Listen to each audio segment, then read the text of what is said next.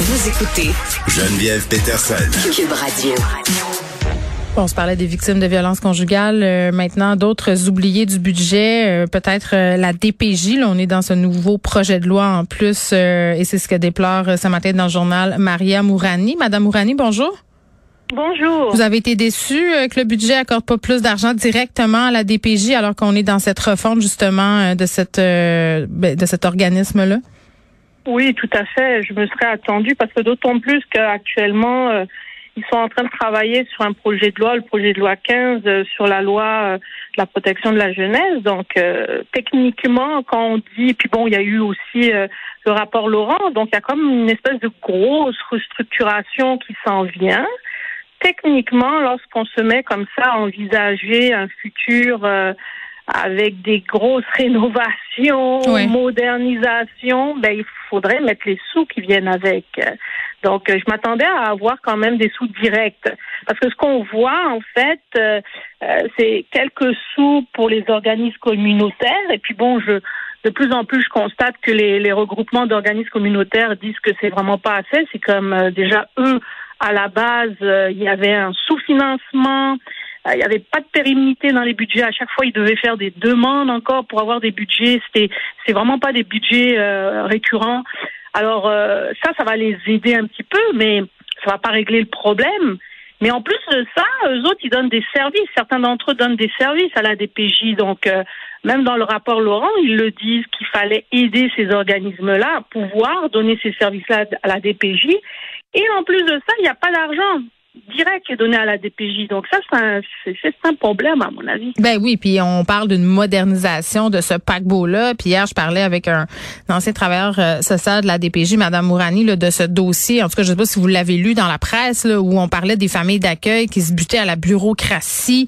Ah, euh, Écoutez, là, je, j'étais, j'étais en bas de ma chaise et qui, qui non non mais ça avait aucun sens. Et là on, disait ben écoutez là moi je ça fait deux ans que je m'occupe d'un enfant euh, on me donne 28 pièces par jour c'est pas rétroactif j'ai droit à rien. Donc comment on fait tourner ce paquebot là sans argent? Tu sais ce paquebot là qui coule on va se le dire en ce moment il y a des, des affaires qui ont aucun bon sens euh, des familles qui sont pognées dans des situations absolument insoutenables qui sont pris en otage par la DPJ là des gens qui au départ voulaient aider. Moi ça me renverse.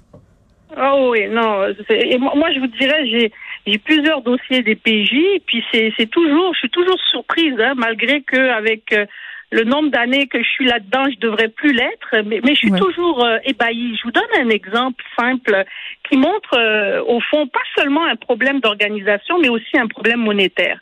J'ai constaté que les rencontres mensuelles, parce qu'il y a des rencontres mensuelles qui sont faites, par exemple, lorsque les enfants sont en famille d'accueil, il va y avoir une intervenante de la BDPJ qui va aller rencontrer le jeune, voir si ça va bien, etc. Mais moi, les, les dossiers que j'ai, ce qui m'écœure, enfin, qui, qui me je tombe de ma chaise quand je vois ça, hmm. c'est quand les intervenants demandent à rencontrer les jeunes alors qu'ils sont à l'école. Comment t'arranges pas ton agenda pour rencontrer le jeune après l'école, après qu'il ait mangé le soir ou les fins de semaine? C'est pas logique de faire manquer l'école à un enfant pour rencontrer un intervenant de la DPJ une fois par mois. Pour moi, là, ça rentre pas dans ma tête. Ça, ben, écoutez, j'ai en termes d'éducation. Ben, j'ai envie de vous hein? dire que c'est pas juste à la DPJ euh, ce problème-là. Là, euh, les gens, les parents qui veulent faire voir des psychologues à leurs enfants et qui doivent aller au privé, Maria, parce qu'évidemment, hein, dans le public, t'attends deux ans, mais malgré ce que dit Monsieur Carman, là, t'attends encore euh, quand même pas mal de temps. Puis si c'est pas, non, non, mais écoutez, là, si l'enfant quasiment est pas en train de s'ouvrir les veines, il y en a pas de service, ben les psychologues, je m'excuse, là, ont juste de la place la semaine pendant les heures de classe. C'est ça, là. C'est ça. C'est un problème en soi, cette, euh, cette affaire-là, parce que euh, on, on, veut que nos enfants, puis c'est pas des enfants qui forcément vont être euh, les plus faciles à l'école. C'est des enfants qui vont avoir des difficultés déjà. Donc leur faire manquer les classes, c'est pas c'est pas une bonne idée. D'une part, mais d'autre part, ça montre. Là, je, je, vous parle de la DPJ, ça, parce que la DPJ, il y en a qui travaillent de soir. Comment on fait dans les centres jeunesse le soir? Il n'y a pas personne? Oui, il y a du monde. Donc, on est capable, ou les fins de semaine, par exemple. Mhm. Donc, c'est une question, au fond, de management des ben ressources. mais l'enfant qui est supposé être au cœur là, de la nouvelle DPJ, ça, ça, ça devrait faire partie de ce qui devrait être mis de l'avant. Tout à fait, parce que là, ce qu'on dit dans la nouvelle loi, c'est que non seulement l'enfant il faut tenir compte de ses besoins et qu'il a le droit de parole euh, dans ce qu'il veut, ben, il faut qu'il soit au centre. Ce n'est plus la DPJ, ce n'est plus la, la, la, famille, le mm. premier acteur. Ce sont des acteurs importants, bien sûr, et qui, qui, qui doivent travailler en collaboration. Mais le l'acteur le plus important, c'est l'enfant. Alors, à partir du moment où on fait une analyse du besoin de l'enfant, l'un des premiers besoins, c'est bien sûr de pouvoir manger, dormir, s'habiller, euh, être au chaud, etc.